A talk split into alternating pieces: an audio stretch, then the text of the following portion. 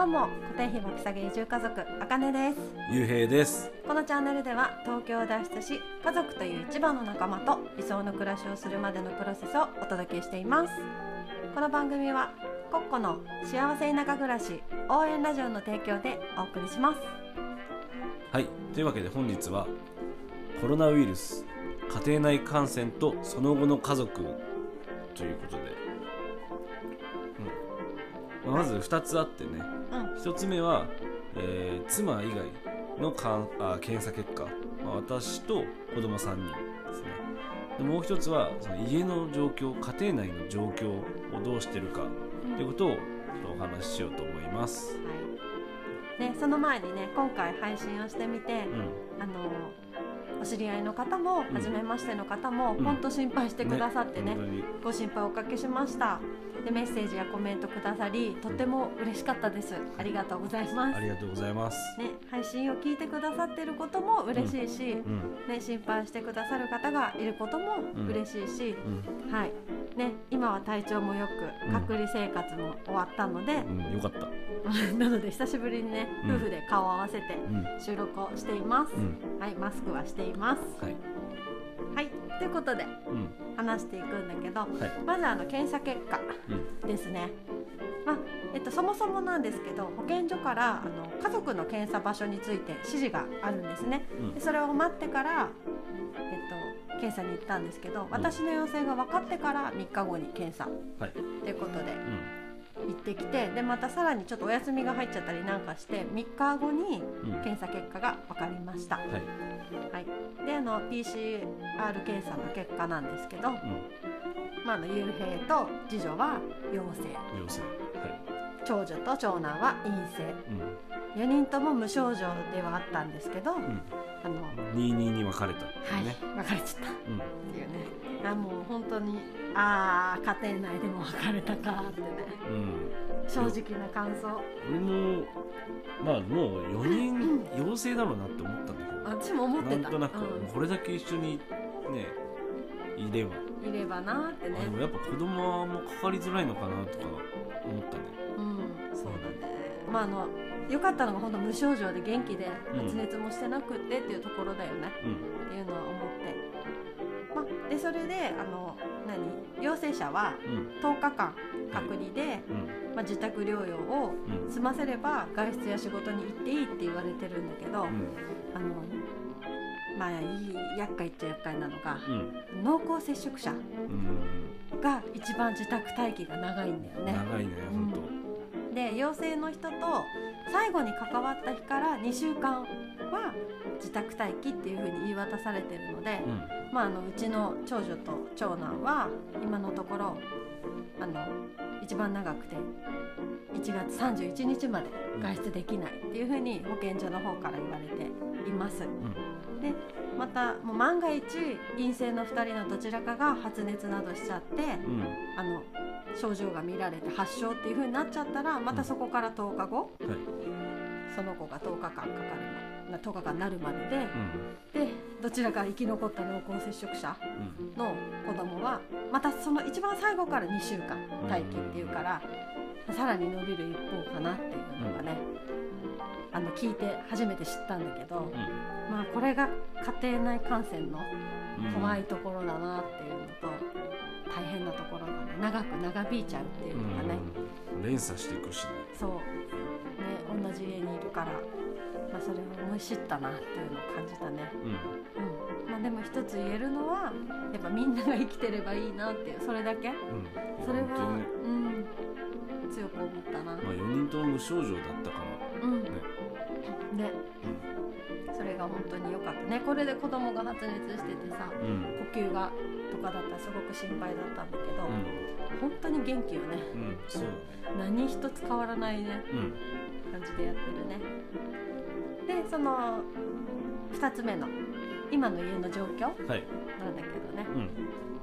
まあ、うちは両親ともに一応陽性っていうことになっててうん。陰性の子供だけ別っていうのはいかないじゃない？うん。だからみんなで同じ部屋でいつも通りの生活を、そうだね。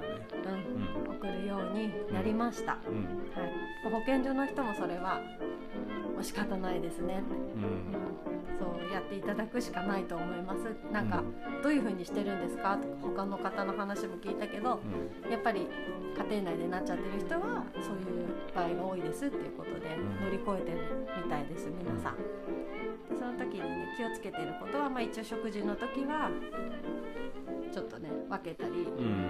あのまあ普段ねあの親の箸でうん。こう子供に取り分けたりしちゃってたりするじゃん。するねそれもわざわざもう箸を完全に分けてうん。取り取り分け取り分け用の箸。自分が食べる用と。そう。完全に分けるようなまあなんていうの工夫というかうん。をしてるって感じだよね。うん、とこまめに手洗いと部屋の換気と、ねうん。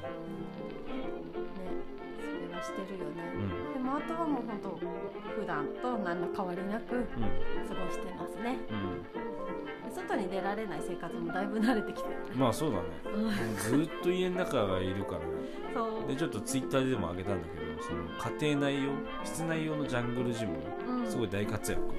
あれね本当あれあの前に緊急事態宣言が出た5月頃うん。すごい役に立ってうん、あと雨の日とかね本当はそのそれ用に買ったたうん。ものなんだけど、まあ、こういう時にすごい役立ってよかったよね。ね。だいぶ元取ったなっていう、元取ってますね、うん、だから今回こういう風にね外出れない時間も慣れてきてお家でも楽しく過ごすことが、うん。まあ、できるようになってきてるから今後はこれの症状がねひどくならないように、うん。あの回復するみんながねみんなが無事に回復することを祈りながら、まあ、感染と体調の変化に気をつけて過ごしていきたいと思っています。はい。うん、こんな感じかな、はい。今の状況としては。うん。うん、でこんな感じで3回の収録としてコロナに感染した実体験をお話しさせてもらいました。はい。本当幸いね今のところ症状も軽く済んでいるので、うん。本当に良かったな、ね。それだけでもね。本当よかったなうん良かったよね、うんでも感染経路っていうのがやっぱり全くわからない。うん。私たちの場合もわからないっていう感じだったので、ね本当うんわかんないよね。わからない追ってなんかこうさうん。追ってって見てくれはするけど。そもそも人に会ってなかったんだけどなってうん